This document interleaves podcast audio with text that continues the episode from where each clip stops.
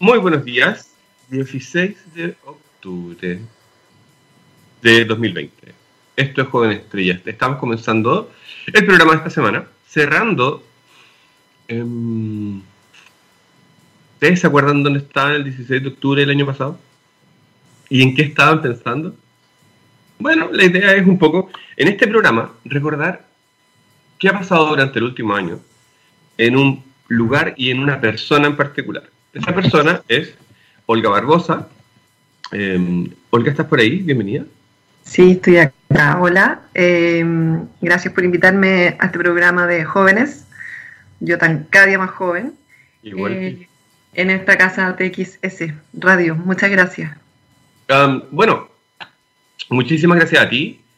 Son días difíciles para todo el mundo y en particular para quienes tomaron la decisión de tomar cargos públicos que se acercan al mundo de la pandemia.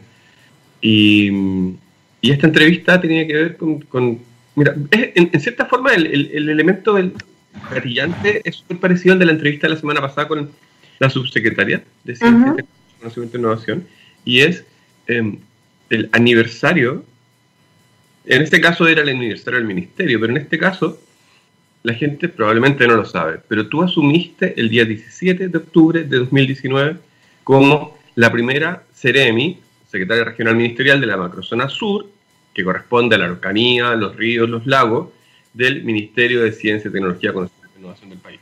O sea, primer ministerio, primera Ceremi, primer momento.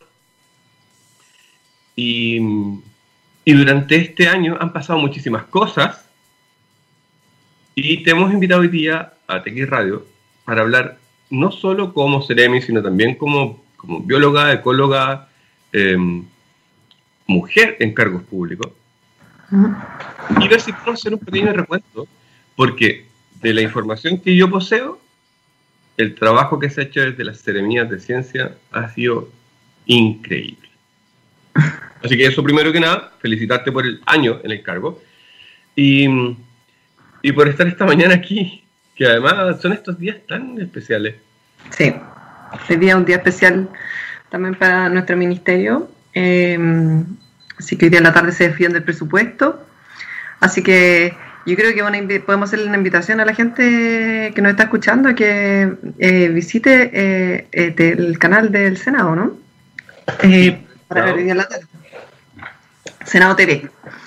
Eh, pero también sí, efectivamente mañana, mañana se cumple un año desde que fui nombrada la primera secretaria regional ministerial de este ministerio y es como en realidad de- a veces decíamos si nos teníamos que tener otro nombre dado que teníamos todas más de una región. Y yo estoy a cargo de eh, Araucanía, los ríos y los lagos y, y- y estoy, el, ¿cómo se llama? El asiento es en los ríos. Y un día como este, el año pasado, eh, porque a mí, a mí se me hace como que han pasado tres años, te lo juro, eh, porque efectivamente han pasado tantas cosas y todo cambia tan rápido que se me ha hecho súper largo. Eh, un año, a un año atrás yo estaba como, me acuerdo quizás a esta hora como tratando desenfrenadamente de tener una reunión con el rector de la Universidad Austral para contarle que iba a ser nombrada Ceremi porque era un secreto absoluto y, y yo no podía contarle a nadie, eh, a pesar de que obviamente sabía hace unos días. Y, y el rector no me daba hora. No era- iba, a ser horrible si es que, ¿no? Yo como académica de la universidad iba a ser horrible que, que, que al otro día se enterara, digo, por la prensa que, que ya no era más académica de la universidad, sino que eh, era la nueva Ceremia. Así que al final lo logré con el rector, eh, Oscar Galindo, tuvimos una conversa súper buena al final de la tarde. Eh, y me preparé para enfrentar el día siguiente, el ministro llegaba, le conté a mis niños, estaba, sola, estaba con mis niños y, y le rogué que tengo dos hijos, tengo Julieta y Nicolás. Julieta y Nicolás de 11 y de, y de, y de 13. Y yo lo más lo que más me urgía también era que se acostaran temprano, que no me hicieran ni un escándalo ese día en la noche, por favor, se acostaran temprano, porque al otro día había que partir muy temprano y ya había que ir a buscar al ministro. Así que al otro día, el 17, fuimos a buscar al ministro primero en la mañana en el hotel en el que estaba y fuimos a dejar a los niños al colegio. Y ahí una pregunta. la aventura. ¿Mm? Justo, justo en este punto, porque eh, normalmente para los cargos de secretario regional ministeriales o para otros cargos públicos, que son políticos, no técnicos, pero pero que tienen un componente técnico importante. Mm. Es el caso de los Ceremi. Normalmente se consideran, eh, o sea, existe una tradición de personas formadas en, eh, ya sea salud pública, si el área de salud, o si es em, políticas públicas, en casi todas las ramas de los temas que tienen que ver con vivienda, educación y, y, con, con, aquellos actos que los ministerios se preocupan de, que, de, de, de ejercer para, para, el bienestar de las personas. Pero en el caso de ciencia, y por eso te lo quiero preguntar, no hay experiencia previa. No había, no hay, no hay un, con suerte tienen cursos de historia, sorry profes de historia y de ciencia, pero hay muy pocos. Em, pero no, había un manual que dijera qué es lo que tenían que hacer. Entonces te quiero preguntar, mm. ¿cómo imaginabas tú que iba a hacer este proceso? ¿Cuáles eran como los dos o tres ejes en los cuales tú habías pensado, chuta, vale, me hago cargo de este buque y, y voy a ir por aquí por allá los tiros? Mira, fue o sea, yo creo que para nadie sería un secreto que yo dijera que fue ha sido muy diferente a lo que yo pensé que iba a ser. Pero ni tanto tampoco. O sea, creo que el, como tú bien lo dijiste en un principio, uno no se da cuenta de la carga del cargo político hasta que está ahí, dado que no existe experiencia previa. Y, también a nosotros nos toca una fase eh, bien interesante del ministerio que tiene que ver la instalación del ministerio. Entonces, también en ese contexto uno asume que es mucho más técnico, ¿cierto? O sea, tienes que, tienes que tener en el... Pero eso tiene que ver como con la inocencia, eh, digamos, científica, porque no usualmente no, no tomamos acciones o no nos inmiscuimos mucho en política. Y eso es un cuento largo. De hecho, yo puse un Twitter ayer sobre eso y, hay todo tipo de respuestas acerca de eso. Entonces todos dicen, no, pero es que no puede haber agenda. Yo me pregunto si que, por ejemplo, una agenda, cuando le llamamos agenda, ¿cierto? ¿Acaso no es el IPES, que es algo en donde yo ya había trabajado, ¿cierto? Que es la plataforma intergubernamental eh, para la generación de políticas eh, para la biodiversidad y los servicios ecosistémicos si acaso no es agenda ser presidenta de la Sociedad de Ecología de Chile por eh, varios años.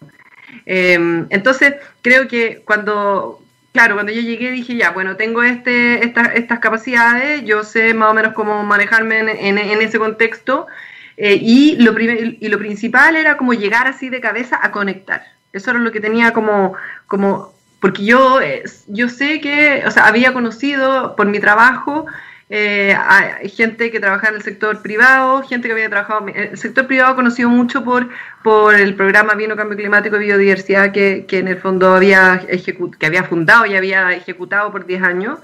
Y también me había relacionado mucho con el sector privado y público, sobre todo con el, los programas de ecología urbana, de sustentabilidad urbana que llevaba a cabo en, hace también 6 años. Entonces, como que tenía súper claro que había que conectar. Yo veía que cuando uno mira una ciudad, por ejemplo, que es un sistema, eh, las diferentes tomas de decisiones están completamente desconectadas. Entonces, tú quieres hacer algo, por ejemplo, para eh, mejorar los espacios urbanos eh, en contexto de, no sé, biodiversidad, pero eso tiene que estar conectado con, por ejemplo, el Ministerio de Obras Públicas, que tiene una serie de obras que están asociadas al agua, y por otro lado, el Ministerio de Medio Ambiente, pero también tiene que ver con con el de vivienda y urbanismo. O sea, en el fondo, todo está conectado. y todo está muy desconectado. Em, me estoy imaginando a un alumno de intercambio que llega a un lugar donde las cosas pasan de una manera y este alumno de intercambio, alumna de intercambio, o estas cinco alumnas de intercambio, porque en este caso las cinco Ceremis eh, vienen del mundo de la ciencia principalmente, lo más cercano al mundo político es lo que tú estás describiendo de, tu trabajo con ciudades o con el mundo del vino. Pero te imagino como con, con, con, toda la energía y la alegría para llegar a este curso, este grupo de personas que toman decisiones, con un lenguaje que viene de otra parte. Sí, ¿no? Ya. A ver, entonces quizás es importante como o sea, es que quizás que si describo la, llegada es como, a ver, cuando uno entra a un cargo así, primero pasa a ser parte de un gabinete político. ¿Ya? Eso era algo que yo nunca había estado. o sea, nunca había, había vivido. Ahora, súmale que eh, el gabinete político de la, de la región de los, de los ríos, con, que son todos mis compañeros y compañeras de trabajo hoy día, eh, con mi jefe, ¿cierto? Eh, otro jefe más, digamos, que hay en este caso el intendente. Ese gabinete político me recibió el 19 de octubre, ¿ya? Porque en el fondo a mí nombraron el 17 el 18 nos juntamos con todas las regiones, eh, digamos, tuvimos una, un encuentro de la, para el, fue el primer encuentro para el desarrollo de la política de ciencia y tecnología de, nacional, ¿cierto? Que después hubo muchos encuentros más. Fue el primero que ocurrió, ¿cierto? Entonces la gente fue de Araucanía y de, y los ríos y nos juntamos todos en, eh, perdón, de Araucanía y los lagos nos juntamos en los ríos. Entonces, fue mi primer día de trabajo full, ¿ya? O sea, donde, donde en el fondo estuvimos trabajando en eso, también en otro taller de cambio climático, y, y se estaba gestando todo lo que se estaba gestando en Santiago. En, en, allá no había pasado nada todavía. Cerramos ese día con una alegría y euforia como la que yo te estoy describiendo cuando tú decís conectar, cuando nos sentamos todos en esas mesas, eh, y que era de la academia, pero también gente que trabajaba en difusión, había algunos eh, representantes de de, los, de sectores claves que estaban eh, relacionados con el mundo de la ciencia, la tecnología y la innovación. Y todo era euforia y alegría. ¿ya? Entonces el otro día yo me integro más, eh, digo, ese día sábado al, gabinete político cuando ya había una, un nivel de incertidumbre eh, increíble. Volver un poco a tu relato al, principio y primero que nada pedirle disculpas a las personas que, que no hayan escuchado alguna entrevista tuya antes, porque Em, ayer cuando estábamos preparando los detalles para esta entrevista con Boris, que es uno de los dos jefes que tenemos dentro de la radio, yo le decía, ¿necesitas el Skype? No, tengo todos los datos de la Olga. La Olga podría hacer su propio programa en esta radio. Ella es parte integral de, este, de esta radio, no solo con este, sino que en muchos otros programas. Así que, perdón, pero la familiaridad aquí nos... Eh, debo, debo reconocer mi falta de no presentarte propiamente. Ah, sí, ¿verdad? Nada que ver. Sí, todo un error de mi parte. Así que eh, para el próximo programa lo haré mejor. Se lo prometo, sí, en serio. O sea que no me va a presentar entonces. Olga Barbosa, doctora en biología por la Universidad Católica de Chile, eh, con un doctorado en biología en la Universidad Católica de Chile. No, ecología. Ecología, perdón. Y eh, con un postdoctorado en la Universidad de Sheffield. Eh, del cual aprendió mucho. Ahí usted me puede ayudar más, porque no sé exactamente cuál es el título. no, sino un título. Un postdoctorado en Sheffield eh, y ahí aprendí eh, ecología urbana. Exactamente. Y ahora quiero llevar esta conversación a ese minuto en el cual tú pensabas, necesito que mis niños se acuesten temprano. ¿Por qué lo llevo para allá? Porque uno de los temas importantes dentro de esta pandemia, dentro de la instalación del ministerio, es cómo se conjuga el mundo de lo público y lo privado cuando tienes hijos. ¿Mm? Antes de meternos de lleno en post 18 de octubre, ¿Mm? ¿lograste hacer que tus hijos se acostaran temprano? Sí, les expliqué lo que iba a pasar al otro día. Y fueron súper empáticos, los dos, y, yo le dije, y, le dije que me, y que me pongo, me ayudaron a buscar, a elegir la ropa, eh, y se acostaron temprano, o sea, no hubo que como chicotear los caracoles para que se acostaran. se acostaron temprano y al otro día se levantaron temprano. Y, y se reían mucho en el auto cuando fuimos a buscar al ministro porque decían eh, que los dos nos, nos, peinábamos con el pelo parado. Entonces, dijeron, ah, pero como que es como que nos conociéramos porque los dos nos peinábamos igual. Entonces, estaban como entre, como que, claro, se dan estas conversaciones de qué es lo que es un ministerio, qué es lo que es un ministro, entonces tú, es tu nuevo jefe, qué pasa con la universidad, se dieron un montón de conversaciones que aunque habíamos conversado los días antes, como que ya ese día como, fue como ya, oye, hoy día, hoy día en adelante las cosas van a cambiar mucho. Y estamos los tres aquí, ¿cierto? o sea, ellos dos y yo, y, tenemos que reorganizarnos, porque ya no voy a poder venir a las horas que venía antes.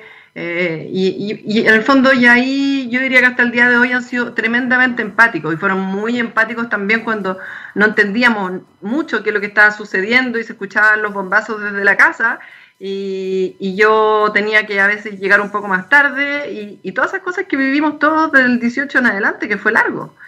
Eh, así que sí, son súper empáticos, em, además tienen un padre maravilloso que los cuida mucho y que, y que en el fondo está a cargo de, de ellos, eh, sobre todo ahora en, la época de pandemia, en donde eh, el colegio ahora es la casa.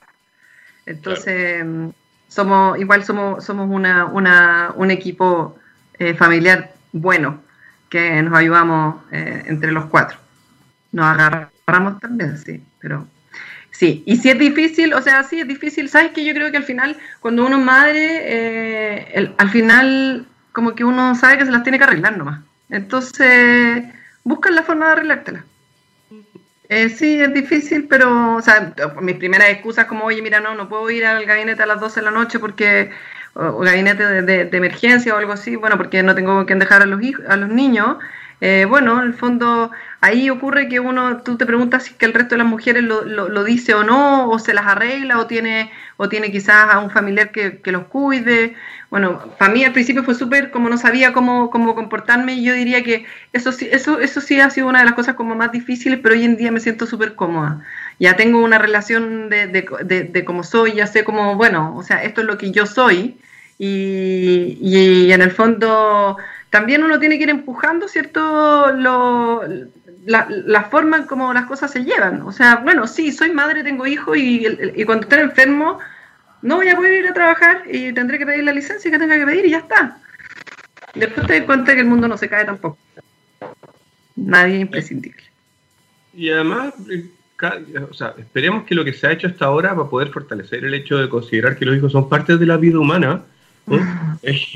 y que no hay que tenerlo escondido en la casa, entre comillas, que em, es súper productivo en términos de qué es lo que queréis construir, que es una sociedad más feliz. bueno, estamos en este momento el 18 de octubre, donde hay una crisis social, em, y por cierto, no vamos a hacer una. yo no le voy a plantear a Olga que hagamos una reconstrucción de escena del último año, sino que vamos a hablar de ciertos hitos y de ciertos desafíos cinco o seis hitos que ha habido durante este, este, año y también ciertos desafíos. Pero estamos en ese momento el 18 de octubre y quería preguntarte cómo ha sido el proceso de integrar a una científica en un grupo eh, en un grupo de decisión política subnacional, local, donde la decisión baja al tiro. No sí. cinco o seis ramas. ¿Cómo ha sido ese proceso? Porque cuando todo el mundo está corriendo y todo el mundo se conoce, el nuevo puede pasar colado. Eh, y si, pero si tiene algo que decir, además tiene que tener la personalidad para poder meterse. Bueno, el silencio me duró poco a mí. Sí, me imagino. al principio, bueno, bueno, primero uno tiene que escuchar, ¿no? O sea, y en el fondo hay que ubicarse un poco y en el, o sea, digo, literalmente ubicarse, ¿no? En donde porque entra a un mundo que no, que, que yo, que, que, nadie, o sea, no, no, no, creo que, o sea, nadie, porque no había, no había seres de ciencia antes. Eh, y, y, entonces primero observé bastante, y, y, no me acuerdo específicamente cuál fue la primera intervención que hice, que fue, que fue más o menos importante, y justo además estaba sentada en la cabecera al frente del intendente, y, y me escucharon mucho, y, y después varios me agradecieron que hubiese hecho esa intervención. No me recuerdo exactamente qué lo que era, pero tenía que ver con, con, eh, con, una sugerencia respecto de cómo nos organizábamos para tomar ciertas decisiones. Y de ahí en adelante, la verdad es que he sido súper bien recibida. Eh, independiente de la, de, del ambiente, de las cosas que han ido ocurriendo en este último año, debo decir que, que la verdad es que he sido tremendamente bien recibida y no yo misma, porque puedo, mi, mi, personalidad podría no caer bien a veces cuando, cuando, porque yo digo las cosas directamente, hay gente que no le gusta, otra gente lo valora un montón, pero la gente está como eh, muy deseosa de que llegara un componente científico a la mesa. Y, y no sé si exactamente es porque eh, se supone que nosotros somos muy objetivos, que bla, bla, bla, sino más bien porque eh, hemos podido a través de esto poder, o sea, poner otras herramientas que antes no estaban en la mesa para poder tomar algunas decisiones. Y ahí, por ejemplo, el, el, que ustedes no tengan, digo, el Ministerio de Ciencia no tiene hospitales, o sea, las universidades se manejan a través del Ministerio de Educación. No son nuestras, sí. Eh, y ahora van a comenzar a tener los institutos públicos de investigación integrándose, como muchos otros países pasa, eh, o en un lugar donde tienen una política y bueno. Pero lo, lo tuyo entonces era tratar de entregar información, que es algo que es un intangible. ¿O me equivoco? Sí, pero entregar esa información para poder engancharla. No es solo como entregarla como, ¿cierto? Como, como cuando hablamos del método de déficit, ¿no es cierto? No, no, no pensar que porque yo iba a llegar con alguna información todo iba a, transformarse, sino más bien entregar esa información para poder buscar un gancho, primero, detectar cuáles son eh, las otras, eh, como, como, como expliqué hace un ratito, pensando por ejemplo en las ciudades, pero ya ahora a nivel regional. Uno empieza a escuchar y te das cuenta cuáles son los problemas que cada uno expone, ¿cierto? Y ahí tú te das cuenta, bueno, yo podría aportar aquí con, con, educación, podría hacer un proyecto aquí con eh, eh, cultura, que tenemos uno, ¿cierto? Junto, muy lindo. Eh, aquí voy a poder interactuar, lo obvio que era, ¿cierto? con medio ambiente. Y entonces empezamos a hacer cosas juntos, por ejemplo, una de las primeras cosas, y, y post 18, fue, fue de hecho en octubre, el Ceremi de Medio Ambiente me pidió, hizo, hicimos un seminario sobre justicia ambiental y yo di la charla sobre justicia ambiental. Eh, entonces, ahí es interesante porque hay un rol técnico, ¿cierto? Y también un rol político. Entonces, volviendo a eso lo que decía al principio, si es que hay agencia o no agencia, ¿no? O, agenda. Obviamente, ¿cierto? Yo mostré mis, o sea, eh, quizás, y era bien anómalo, ¿no? Que en el fondo esta serie estaba mostrando sus datos de investigación, de los que había, como había estudiado los últimos seis años con un grupo grande, eh, eh, la sustentabilidad de cómo podía eh, la ciudad de Valdivia ser más resiliente frente al cambio climático, pero al mismo tiempo se hacían... ¿El proyecto UREX? Sí. Ya, uno puede buscarlo en internet, métanse www.urex o algo así, o busquen Urex. SRN, sí. Urex-SRN. Búsquenlo porque es interesante en términos de lo que se puede aprender sobre la relación entre las distintas ciudades, ciencia y el desarrollo de las ciudades mismas. Pues, perdón, sigamos. Claro, entonces en el fondo eh, fue interesante poner esos datos en el contexto, ¿cierto?, de, la realidad social y en el fondo que se genera entre, en esa audiencia una, una, una discusión política también, ¿cierto? Ya se empezaba a hablar. Ciencia, ah, discúlpame, ¿Existía la posibilidad mm, de que ya, que tú llevabas todo este tiempo trabajando en estos temas en particular, em, existía la posibilidad de que esa agenda, que, es como un sesgo eh, inconsciente, pudiera haberse metido dentro de, o sea, como ofreciendo esta misma herramienta de lo que yo sé. Em, eh, no, sé si, no, me estoy explicando bien, voy a tratar de explicarlo mejor. Eh, existía la posibilidad de que y pensando en el proceso de ser una científica que entra dentro del mundo de la política sin que exista este manual de cómo hacerlo, em, de, que, de que ese conocimiento que tú llevabas hubiera sido como el, tu, tu aporte, solo, solo, solo hubieras quedado como, como diciendo, mira, yo sé de esto, esto es lo que yo les voy a entregar, en vez de trabajar en procesos como los hilos and pipes, por ejemplo, que hemos hablado eh, o sea, eh, es que claro, la gente que se puede... No, por eso que hablo del conectar, bueno, porque la gente no tiene por qué saber, los que están escuchando no saben lo de los hilos and pipes, pero... A ver, por eso digo que yo podría haber hecho esa misma exposición en un congreso científico, pero no, no fue, no fue hecha en el mismo contexto, porque yo mostré los datos para demostrar, o sea, para esos datos que yo mostré ahí eran para entregar un contexto del cómo podíamos generar políticas públicas subnacionales, ¿cierto? O acciones, estrategias regionales para mejorar eh, el derecho, ¿cierto?, de la persona a vivir en, en, digamos, en un, en un lugar que te entregue los beneficios que te tiene que entregar, que son los servicios ecosistémicos, entre Estamos hablando, ¿cierto?, de, de justicia ambiental y acceso a. Y lo interesante es que los oradores, o les oradoras, era un experto, yo ya no estaba como experta, la Ceremi, y un dirigente eh, vecinal, un dirigente social que yo conozco, con el que alcancé a trabajar. Entonces, el diálogo fue muy interesante. También para mí fue muy importante porque en el fondo nuestro Ministerio de Ciencia, Tecnología, Conocimiento e Innovación, y entonces yo relevé en esa discusión, en este panel, después que el, eh, relevé y revelé, en el fondo, todo lo que yo había aprendido de, la, de, las comunidades vecinales, ¿cierto? De, la, de, de las juntas de vecinos, de, Jaime Rosales, eh, de montones de personas que, con las que yo siempre trabajé y que no son científicos. Entonces, fue bien interesante la discusión que se generó respecto a qué es lo que es conocimiento, ¿cierto? Y por qué el conocimiento local, eh, por ejemplo, del presidente de la Junta de Vecinos era tan importante. ¿Cómo había sido de importante para poder eh, em, generar, em, en este caso, la protección del, río Angachilla, ¿cierto? Eh, que está dentro de la ciudad de Valdivia, que es un humedal. Em, y en el fondo, ¿cómo, cómo es, como suplió primero, ellos suplieron la acción del Estado, ¿cierto? Porque en el fondo no había sido protegido antes, ahora, ahora es parte de una red de santuarios que, que de santuarios de la naturaleza que se está gestando. Eh, en el fondo, ellos hicieron montones de cosas antes de que nosotros llegáramos con la ciencia.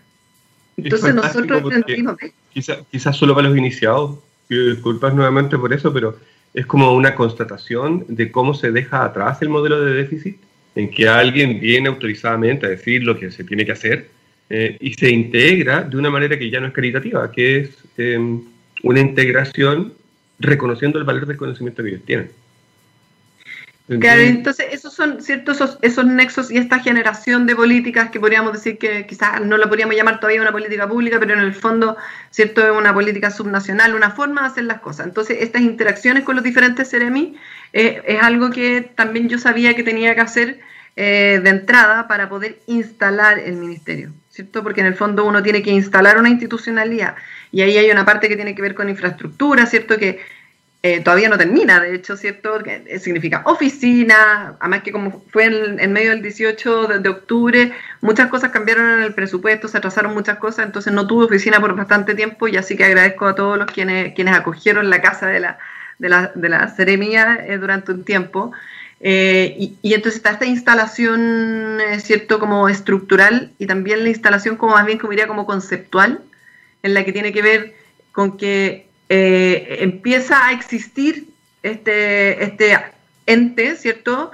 Y, esta persona, en este caso, la secretaria regional ministerial, y que se empieza a sentar en mesas, en mesas de trabajo, en la mesa de gabinete, eh, tiene reuniones con el, eh, con el intendente, con los tres intendentes, comienza a conocer los tres gabinetes de las tres regiones, y luego ya tenés que empezar como a decidir un poco, digamos, porque obviamente que no hay, no, hay eh, posibilidad infinita de atender todas esas cosas.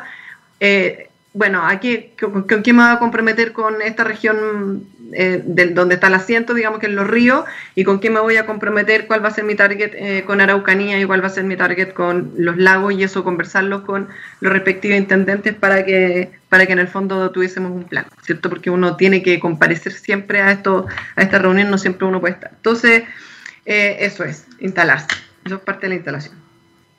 Um Vamos a hablar ahora en la segunda parte porque llegamos a la, media hora y vamos a ir a una canción. Y en la segunda parte vamos a hablar de, qué pasó, de, cuáles son los resultados que uno podría decir a ella. Muéstrame qué, han, hecho. ¿Qué pasó durante estos, estos 364 días? ¿Mm? Em, y en ese marco quiero dejar igual ya tirada una pregunta para que le, dé una vuelta acerca de cuánto le puede haber ayudado en el constructo de esta manera de enfrentar eh, la integración y la instalación del ministerio, el trabajo que tú has hecho relacionado con ciencia y sociedad, o con ciencia y unir, y unir el proyecto El Vino, ponte tú, no sé, esas cosas que usted ha hecho. Em, Gabriel, Gabriel, estás por ahí. Elige la canción que tú quieras, porque creo que es un gran momento para ir a buscar un café. Eh, y para seguir aquí en TX Radio, que es la única radio rockera y científica de Chile, el mundo mundial. Nos vemos luego. Gracias, Durán Durán, por colocar esta banda musical, inicio del programa Jóvenes Estrellas, en el cual estamos hoy día en txradio.com, entrevistando a la Semi de la macroregión sur, Olga Barbosa. Olga, ¿has visto la serie de Netflix Borgen o Borgen? sí, estoy ya, así como en los últimos capítulos, como que no quiero eh, terminarla, sí. La he visto y la estoy viendo y creo que sería bueno que harta gente la viera. Es difícil de seguirme encima porque es danesa, entonces que así, los subtítulos hay que leerlos. No sé si tienen muchas palabras, no sé cómo es digamos, el idioma en sí mismo, pero eh, eh, tiene muchos detalles. Cada personaje tiene muchos detalles.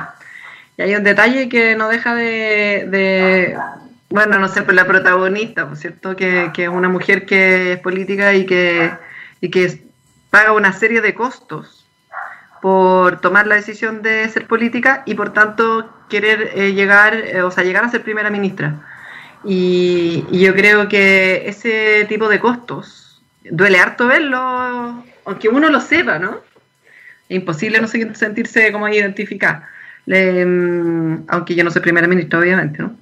Eh, yo creo que, que de vuelta nos lleva a pensar el por qué las mujeres tenemos que elegir porque nosotras tenemos que tener, eh, tomar elecciones como, como es que eres madre o eres... Y, eso lo, he escuchado también en el trabajo que hacemos en la plataforma eh, Normalidad, Diferencia y Educación, en el, en el proyecto Anillos eh, sobre la norma de género, que ahora estamos entrevistando a, algunas mujeres. No puedo dar mucho, mucho detalle, ya lo, ya lo irán a saber, pero muchas mujeres que, con las que he conversado eh, me han dicho como, eh, sí, bueno, me dijeron que eligiera entre mi trabajo en la bodega como enóloga o eh, el, el, ser esposa, básicamente, y madre. Por supuesto, ella dijo, voy a seguir trabajando como enóloga. Entonces, Borgen de alguna forma también es uno de los temas que toca, de por qué que las mujeres básicamente tenemos ese, esa, esa obligación aparente de elegir y entonces desarrolla el cómo, cómo, te, cómo te la lleváis con eso.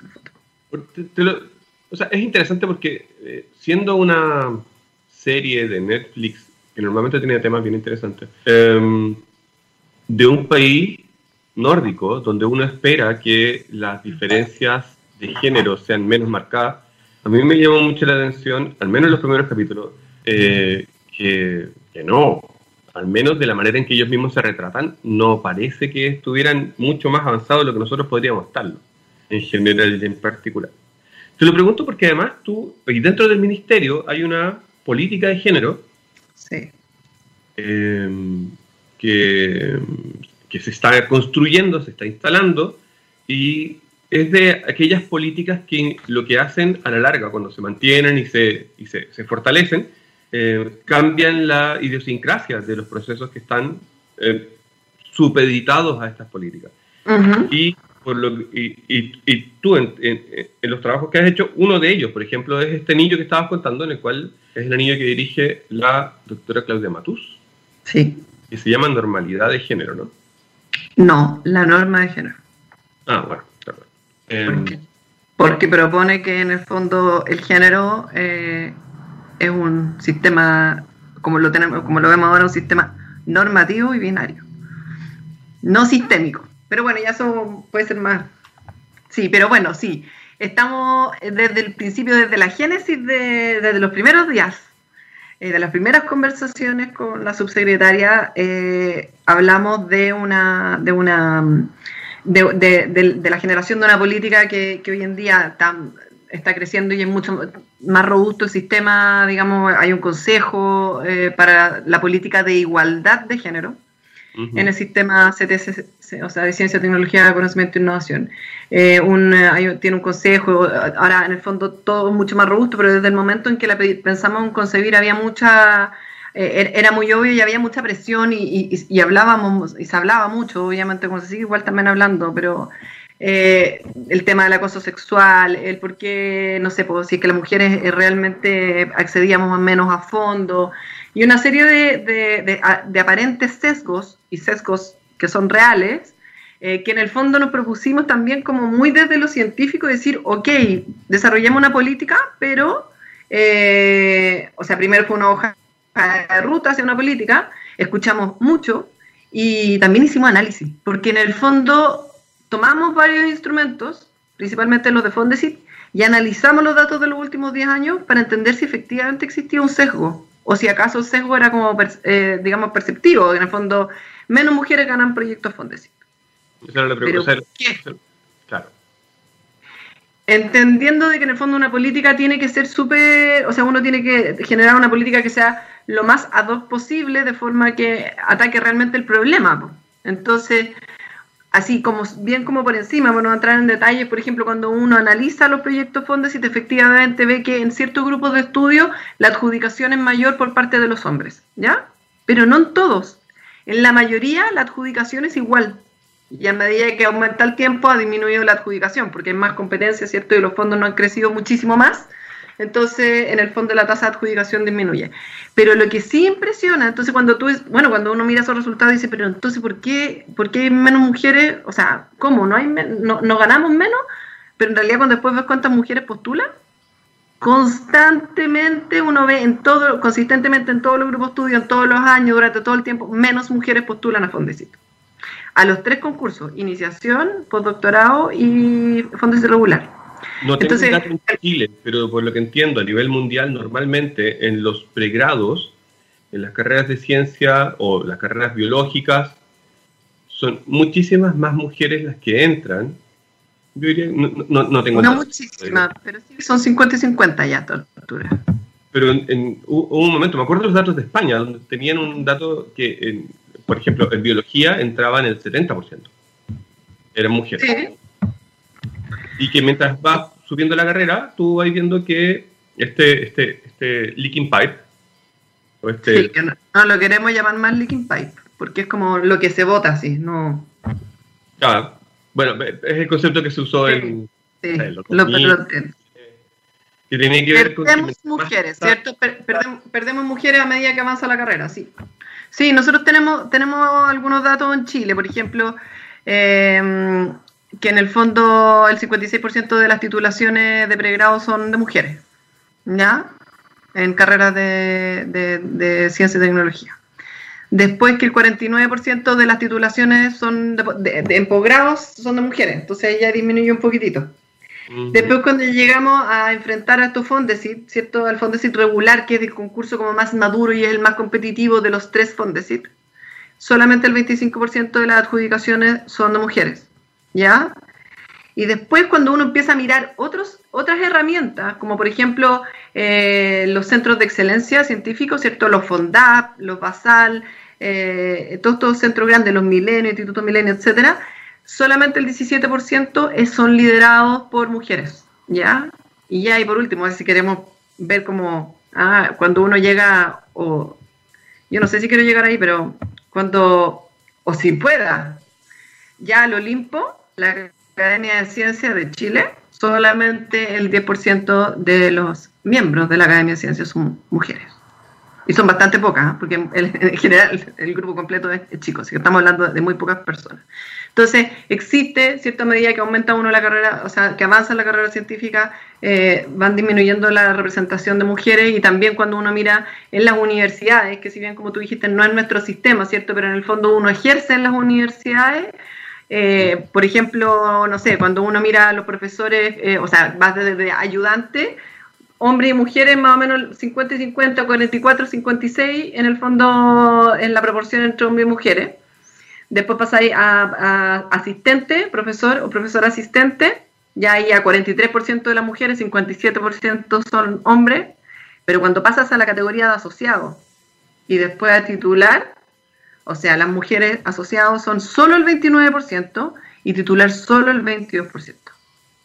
Entonces, de verdad tenemos grandes desafíos en, ese tema y por eso que en el fondo estamos nosotros eh, eh, promoviendo, ¿cierto? Y desarrollando esta política de igualdad de género, que no lo hacemos solo en el ministerio. Eh, dado que en el fondo está asociado a, las universidades, ¿cierto? Que es del Ministerio de Educación, ¿cierto? La Subsecretaría de mm, Educación Superior y también eh, tiene obviamente que ver con eh, eh, cosas estructurales que tienen que ver con el Ministerio de la Mujer y Equidad de Género. Entonces, hay, en, este consejo tenemos a la subsecretaria del Ministerio de, de, la Mujer y Equidad de Género como parte permanente del consejo y un representante de, Educación. Entonces, bien interesante la, conversación que se da, porque en el fondo no podemos pretender nosotros en el sistema científico hacer algo si es que en el fondo no está conectado con los criterios de la CNA, con lo que se da en las universidades eh, y, políticas eh, que sean, eh, digamos, nacionales. En este caso, quiero llevarte al punto que lo que estás describiendo, así como el anterior, es pasar del modelo de déficit al utilizar la información local en la toma de decisiones eh, en este caso es eh, utilizar información o evidencia científica para tomar decisiones en políticas públicas, o lo que se llama políticas públicas informadas en evidencia. ¿Mm? Y eso también es un cambio en la manera en que se, se construyen, o, mejor dicho, no sé si es un cambio, pero sí es una manera innovadora de construir políticas públicas, em, que uno la esperaría, claro, en el Ministerio de Ciencia. Te quiero llevar, nos quedan pocos minutos, que nos quedan muy poquitos. Y, a ver, este año te entregaron el premio de eh, Mujer Líder del Mercurio, de las, una de las 100 mujeres líderes, es la segunda vez que recibe este premio, por el trabajo en pandemia. Y em, dentro del trabajo en pandemia, trabajar en regiones probablemente es... nosotros, yo vivo en Santiago, ¿vale? Entonces, mirar para las regiones es lo que te ofrezcan las noticias, es poquito, eh, o mirar los diarios locales, que ya vienen con muchas noticias nacionales, o sea, de mm. Santiago. Entonces, sabemos poco. Y en ese punto quería preguntarte, ¿cómo ha sido el proceso em, de... Cambio la pregunta. Se cumple un año, hemos ido recorriendo esta historia y ha habido ciertos hitos que para mí son súper destacables. El trabajo de vigilancia activa, el trabajo con, CIPS, con CIPS-RC, eh, saludos al laboratorio Leufulab, que estuvo ayer de inauguración, y, y los trabajos de coordinación con, con, distintas entidades públicas y privadas durante la pandemia. Ya. Elige alguno de ellos y dime Voy a tratar de hacerlo así como un recorrido.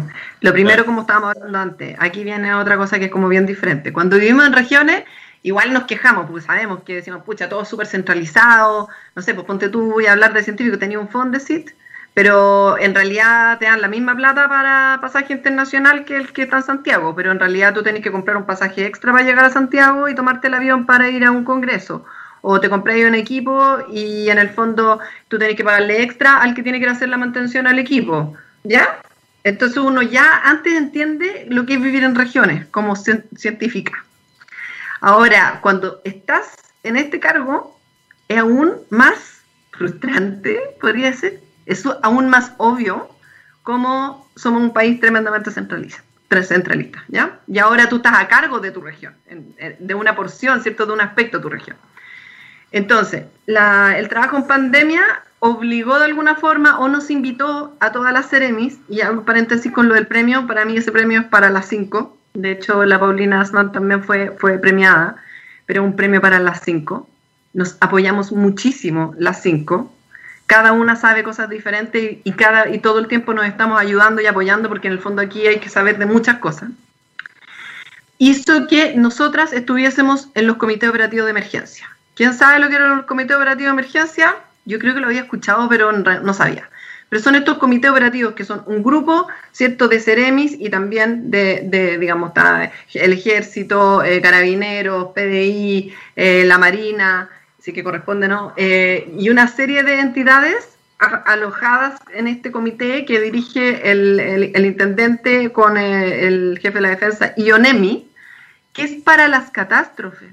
Entonces, nosotros en pandemia, porque estamos en estado de excepción de catástrofe, este comité operativo de, emergencia está funcionando y ahí está sentada la Seremi de Ciencia. Entonces, lo que nosotros podemos aportar ahí es bien interesante. Es bien, interesante, es bien interesante entender cómo funciona y también es bien interesante poder aportar no solo con soluciones como por ejemplo el programa de vigilancia activa, que eh, se ejecuta con, con, salud y con la Universidad Austral, sino también en la, en la, mirada, en la mirada sistémica. Y ahí yo creo que me sirve el hecho de que yo soy formada, yo soy ecóloga ecosistémica. Yo miro las cosas como un sistema, cómo las partes interactúan y cómo ese sistema no existe sin esas partes. Entonces, yo creo que mi, mi, mi, mi aporte ahí eh, ha, sido, ha sido interesante en poder como detectar ciertos nudos en donde esas partes no están eh, comunicándose. Entonces tiene, es, bien, es bien interesante con eso.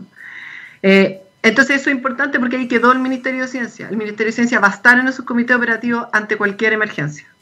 Y eso es tremendamente importante porque nosotros también podemos llevar tecnologías. Así lo ha hecho, por ejemplo, eh, las otras dos CEREMI eh, en, las otras dos regiones donde en el fondo no tienen el programa de vigilancia activa, pero tienen el programa monitoreo de vigilancia activa a través de las aguas servidas.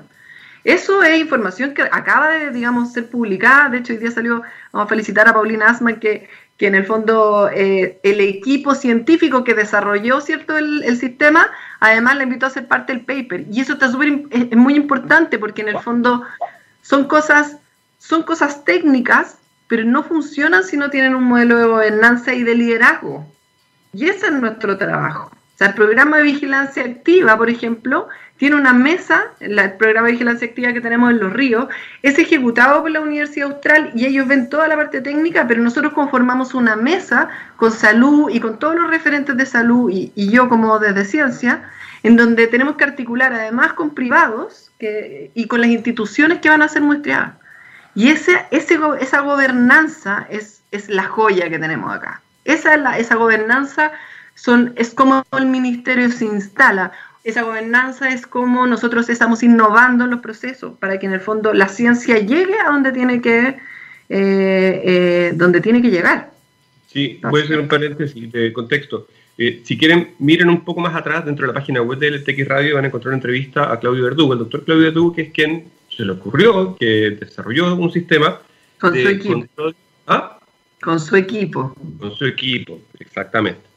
Toda la. Eh, de, eh, es un sistema en que se, hacen PCRs en grupo, a través de un sistema que ya no es con la torula, sino que es con saliva. Entonces uno puede hacer o cumplir con este mandato de la OMS, mandato o recomendación, de tratar de, control, de monitorear primordialmente aquellos grupos de personas que están eh, con más riesgo de infección. Y, si, y, lo que él hizo fue utilizar una técnica que se utiliza en el muestreo de eh, virus en animales y en poblaciones, no sé, no sí. y, y, adaptarlo, transformarlo, sin que lo hubieran, o sea, él, de hecho, o sea, fue, fue idea de su equipo, de él, de, de, traer esto. Y esto probablemente, por lo que sé, doy fe de que no habría pasado si no hubiera habido alguien que hubiera hecho de nexo entre el lenguaje científico, el lenguaje político y lo que tú estabas describiendo recién de esta generación de redes mm. y generación de capacidad. Em, quería hacer ese contexto porque, porque realmente es como... uno se pregunta por qué no está instalado en todas las regiones un sistema de vigilancia activa. Pero sí, todavía, sí, estamos, estamos, sí, pero, pero estamos haciendo algunas cosas con Magallanes y otras con Araucanía de a poquito. Hay otros que tienen sus propios sistemas, pero, pero sí, estamos avanzando. Y lo último que yo creo que fue también, que, ha sido que también aquí esto como contexto 18 de octubre, pero en realidad contexto de, de, una cosa que yo también quería hacer desde antes era, era yo, yo, siempre he pensado que el acceso al conocimiento científico tiene que ser un derecho a todas las personas. Y yo siento que la comunidad científica, digamos, tiene una inercia todavía muy grande en donde el acceso al conocimiento sigue estando atomizado, ¿ya?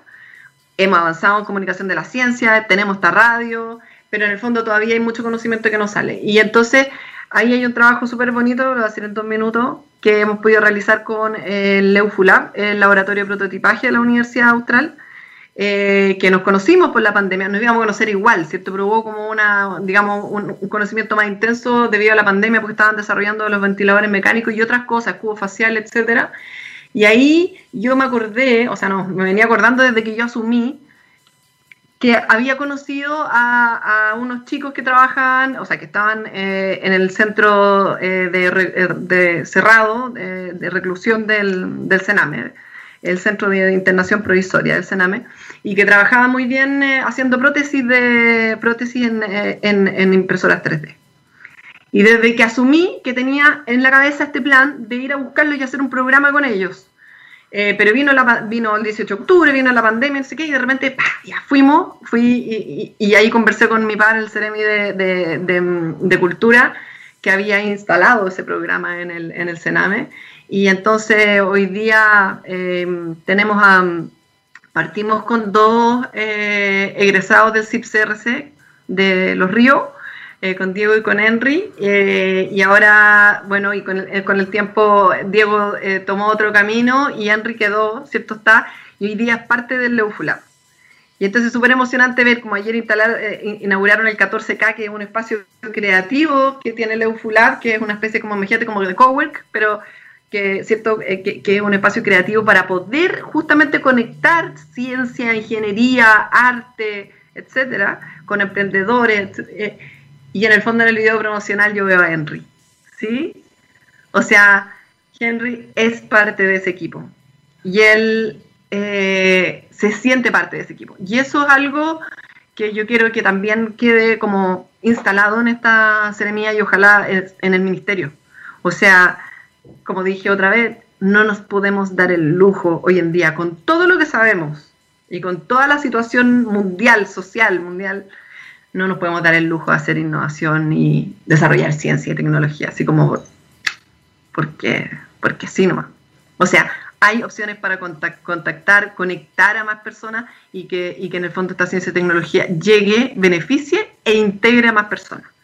Y para mí el mejor ejemplo que tengo ahora para mostrar es mi querido Henry, que, bueno, no conozco mío en realidad, pero lo quiero como, lo quiero mucho, eh, porque también me ha enseñado mucho. Eh, y estamos todos súper felices de que él esté ahí. Y no, entonces ahora la misión es, hacer un programa que tenga financiamiento no solo para seguir eh, pagándole el sueldo a Henry, sino que para que Henry pueda ser el mentor de todos los otros chicos eh, que puedan entrar a ese laboratorio. No lo había visto así, muchísimas gracias por contarlo así, porque el, el tener un ejemplo concreto de cómo a través del conocimiento científico o a través de la experimentación uno puede mejorarle la vida a las personas no solamente con productos, sino con ser parte. Mm. Y creo que nosotros no es que hayamos solo mejorado o sea, la vida de Henry, Henry mejoró la vida de nosotros. Y Diego también, el tiempo que estuvo, Diego también. Diego me hizo reír todos los días, Diego me hizo aprender un montón de cosas, y Henry también. Y, y eso es lo que valoran tenerlos en el laboratorio. Entonces es para ambos lados. Yo creo que eso también es lo, es lo que hay que tener como en mente, que es para ambos lados. Nosotros también los necesitamos a ellos. Es sistémico. Sí. Se nos acaba el tiempo, nos quedan probablemente 30 segundos. Olga, muchísimas gracias por estar en este programa. Esperemos que el próximo año sea corto. y, y y felicitarte por haber atrevido, por, por, por, por, haberte atrevido a formar parte de un equipo en un proyecto que la gente que le interesa la ciencia en Chile eh, hace mucho tiempo que quería que, que, que, que, pasara y que, y que probablemente no hubo un escenario menos propicio, mundial, local, pandémico, para poder eh, llevar a cabo las cosas que se han hecho. Así que por eso mismo, desde esta radio, felicitarte y bueno, no solo yo, no sé, Macarena, em, em, otros, otras y otros conductores de otros programas de esta radio te van a invitar a seguir conversando. Así que muchísimas gracias y que tengas un, un gran fin de semana. Ustedes también, muchas gracias por invitarme y bueno, mañana tomaremos una copita de vino para celebrar. Ya, que sea un buen año, como dicen, y hemos aprendido muchísimo, eso es lo bueno. Así que muchas gracias por invitarme hoy día y que tengan un buen fin de semana también. Gracias. Gracias, Gabriel. Gracias. Eh, nuestro querido Y esto es tequiradio.com, la radio científicamente rockera del mundo mundial. Adiós.